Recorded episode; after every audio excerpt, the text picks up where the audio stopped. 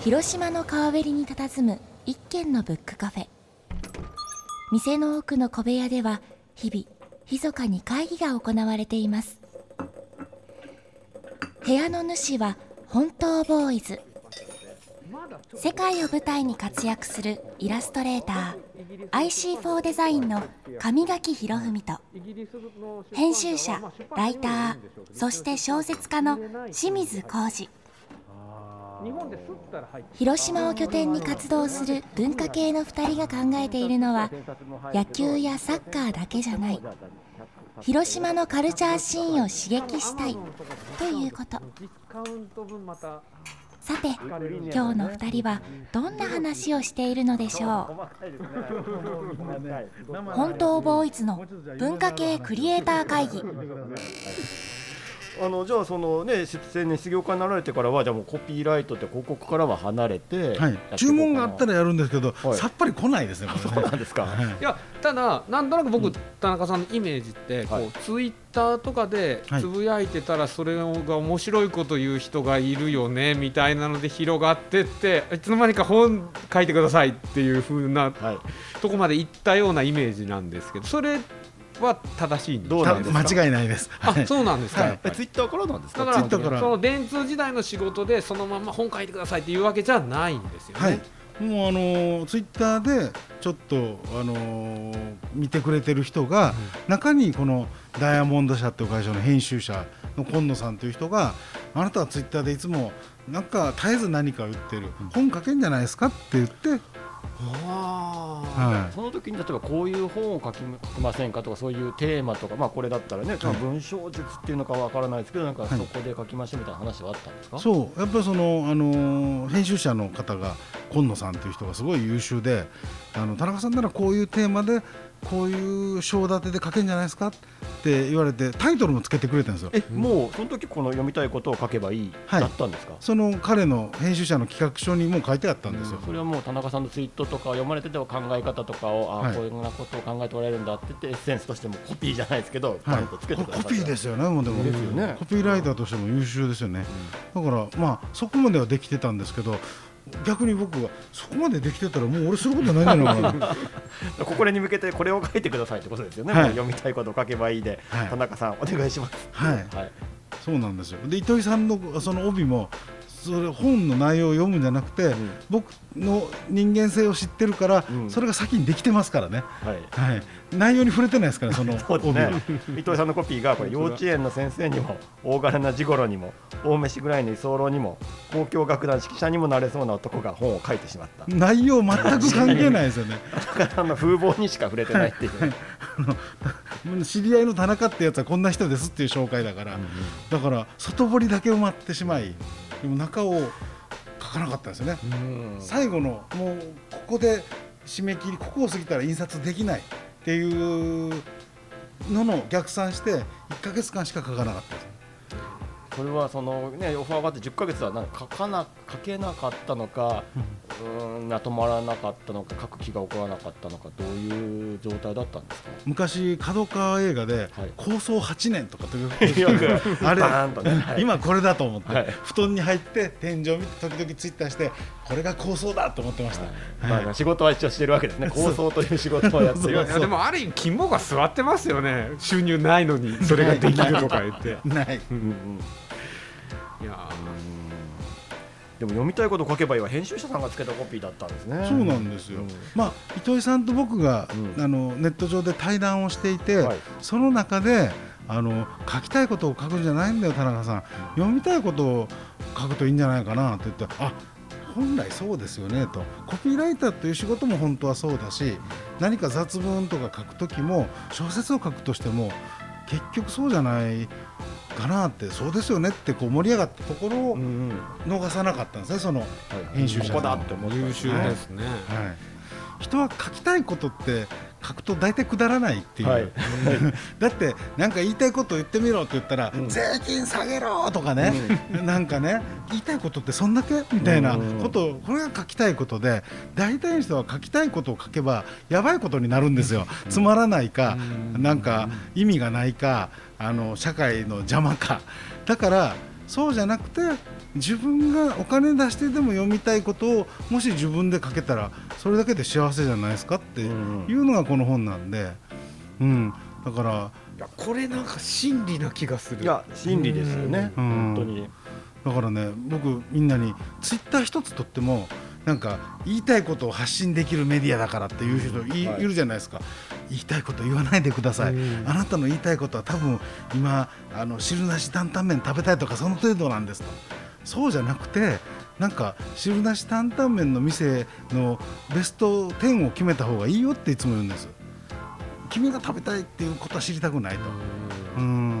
で例えばこのラジオっていうメディアでも本当に今3人が言いたいことだけ言ってたら誰も聞いてくれないけど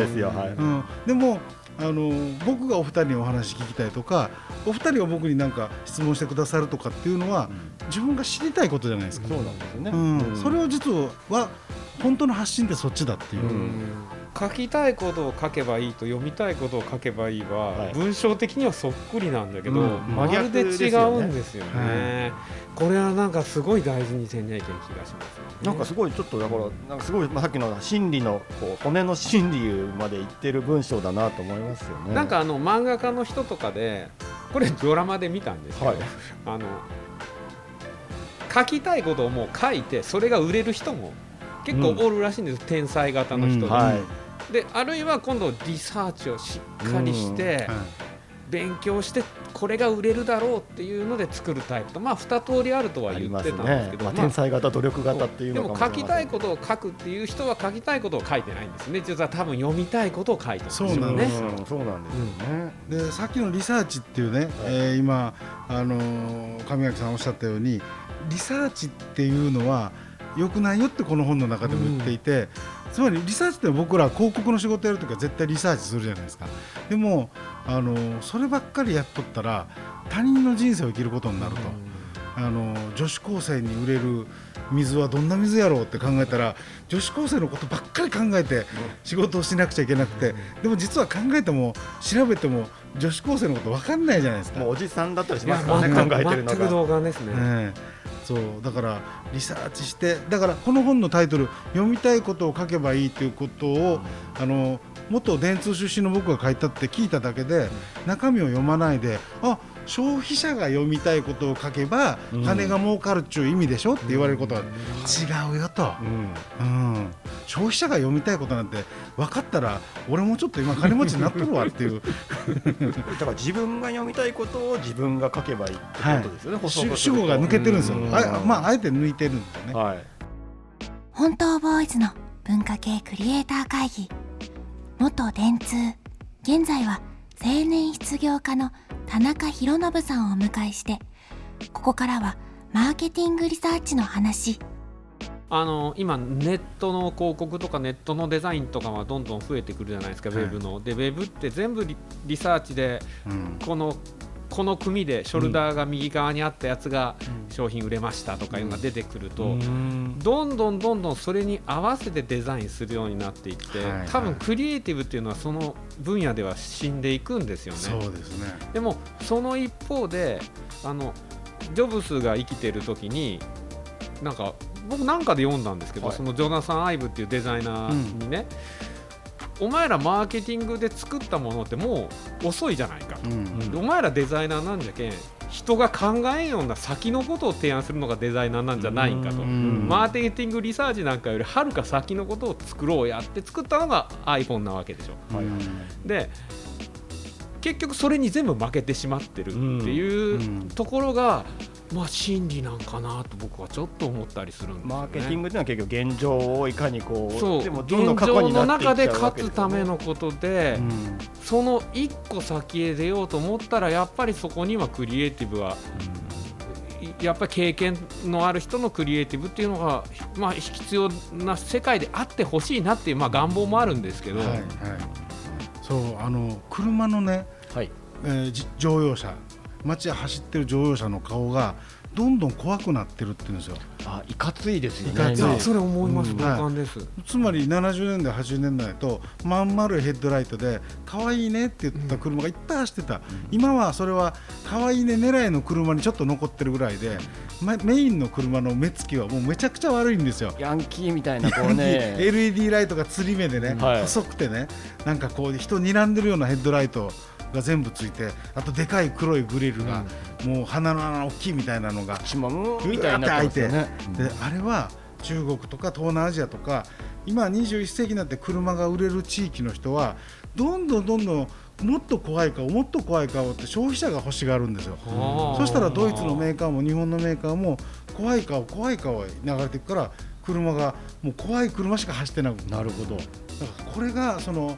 相手が欲しがるものを売ればいいの恐ろしさだと思うんですよ。気がつけばそういう怖いいかつい車ばっかりがこう街中を走ってるっていう状態になってるわけですよね。なんで世の中の車のデザイナーは俺が好きな車は家族を乗せて走る優しい顔にしようっていうデザイナーもいるはずだけどそういうデザイナーは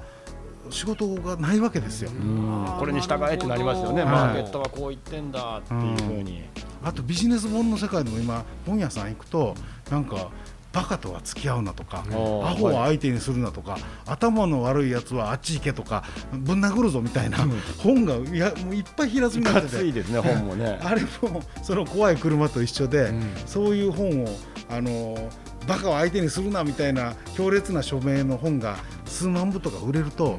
もう追従していっぱいそういうものが出てくるのでそうなっちゃう、それが悲しいなと。うんさっきから結構出てますけど田中さんにとって伊藤重貞さんって結構大きかったりするんですか？そうですね。これもねツイッターなんですよね。うん、ツイッターでいろいろちょっと絡むようになってきてであ俺これ糸井重里やと思ったけどあの200何十万人とかフォロワーありそう向こうは、まあそうでしょうね。糸井さんだから。でもまあでも本物かなと思って。なりすましが。うんはいでそうこうしてるうちにダイレクトメッセージで京都で会いましょうみたいなことになって、うんでえ本物と思って。で京都駅で僕立ってたら改札の向こうから糸井さんが一人でカバンを肩に下げてテクテクテクって歩いてきて僕待ち合わせしとるのに指さして「糸井重里だ!」って言ってしまいました、ね、でもほら電通でずっとまあ、変な話同業者の先輩でまあ憧れというか、まあ、神みたいな人でもあるわけじゃないですか、はい。はい。で電通自体は別にお会いする機会はなくて。そうつまり糸井さんは80年代の終わり頃からあのほぼ日っていう会社を90年代入って作って広告の仕事もやってなかったんですよ。まあマザーっていうゲームを作ったり、うんうんから自分の会社作ったりあとコピーの仕事はあの宮崎駿さんに頼まれてジブリの映画だけコピーを書くっていうことにして広告からはもう足を洗っておられたんで僕が電通に入った時は過去の伝説のコピーライターで今は違う仕事をしてる糸井さんだったんですよ。もともと糸井さん声かけてくれたっていうのは文章が面白いなと思ってそこは引っかかったわけでしょ？そう。結でえー、と糸井さんが最初、あのーなんか誰かにたこの田中さんという人はどういう出会いなんですかって言ったらいやこの人面白いと思ってこの人がなんか電通に勤めてるらしいけど、あの広告は何作ってるか全く知らないけどって書かれてたんですよ。あうん。電通時代から何か書いてたあツイートしてたものとかを見ろ見られてて、はい、じゃあ仕事とは関係なくツイートの方が面白がら関れる係ないですね。うん。はいそうなんですよ。だから仕事をそのなんか書くとか言うとかっていうことってあのある意味仕事と関係ないところで人間性って見えちゃうんじゃないかなと思うんですけどね。うん。特にツイートは、ね、さっき言われてたみたいにその、ね、もう本当に自分の書きたいようにというのが素直な表現として出していたから、やっぱそこが際立ったというか引っかかったところはあるんですか人間性むき出しになっちゃいましたね、ツイッターで。僕なんかまあ1日にあのわずかですけど50ツイートぐらいしかしてないじゃないですか。まあまあ本当に少ないようですけど、ねはいまあ、50ツイートから100ツイートぐらいの間しかしてないんですけど、はい。そうするとなんか人間どんな人かっていうのはもう丸分かりにそんな少ない情報でもなるようですね。出ますね。それは毎日毎日ね。でそれはね糸井さんが見て面白かった。それって意識されてます？数っていうのは。このぐらいは一日やっとこうとか。あの自分が一日に一体何回息を息をしたのかあの数えてないのと同じですね。数えてないですね。あでもツイート自然にこうパーって時間があったらやる感じですか？そうなんあとは自分がなんかこう頼まれ仕事の原稿をやってて書けない時ですね。ツイッターに逃げる、これはもう清水さんとも大いなる共感を得ましたけど。だから多分田中さんがツイートをすごくしてる時は書けてない時なんだなと。仕事が進んでない時なんだなと思うと。これから先って何か考えてます？これが最高に何も考えてないんですよね。今止まってますしね、広信と株式会社もね、はい、ただそうおっしゃるように広信と株式会社で誰か一人でもなんか僕が編集長兼社長として、うん、あのあんたの本出してみたいんやけど原稿書いてみんっていう人に印税2割約束するからっていうのを売れても売れなくてもいいです。まずは1冊出したい。なるほど、はいだから僕もそこですごく聞きたかったのはやっぱりそこで、ね、あの会社作られたっていうのはなんとなくちょっと昨日聞いてたんですけど、多分ねご自身が仕事される上で演技場に作られたのかなと思ってたら出版社されたいっていうのがすごく今日驚いて、はい、本ですよね、はい、本です。この時代に本ですよね。紙の本、はい、紙の本ですよね、やっぱその本へのなんですかやっぱ本が好きってことなんです、うん、このやっぱこの今も机の上に置いてくださってますけど自分の名前の入ったこの本が重みのあるものとしてここにあるっていうことはその本に囲まれてた親父の家で育った僕の原点ではあるんです、うん、この紙の厚みの重みはこの人の多少なりとも人生だろうというのはまあ時代に逆行してるけどあるんです。本っていうものにその、ね、手触りだったり紙の質だったり大きさだったりそういうところにもこだわって、はい、本棚にすっと入れるものになってほしいってことですね、はい、僕もさっきからこういろんな本があるじゃないですか。チラチラチラチラ見てますね。想定とか。うんじゃあそろそろ最後なんですけどもあの、まあ、この広島で文化系で頑張ってるクリエイター職に田中さんの方からメッセージの方をぜひ。はい。昨日あ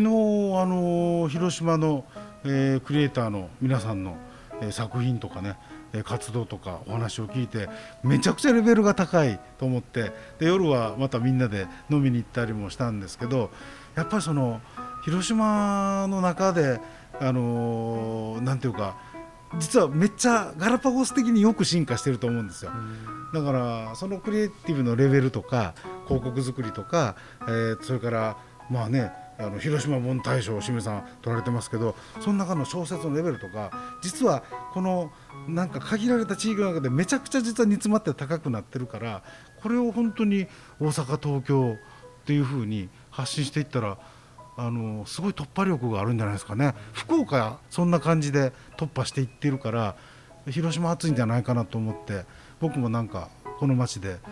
えー、手伝って仕事できたらその時は広告コピーでも何でもやりますよ。って思ってます。ぜひまた広島遊びに来て一緒に会議できればと思います、はい、今日の会議相手は、えー、青年失業家の田中博信さんでした。ありがとうございました。ありがとうございました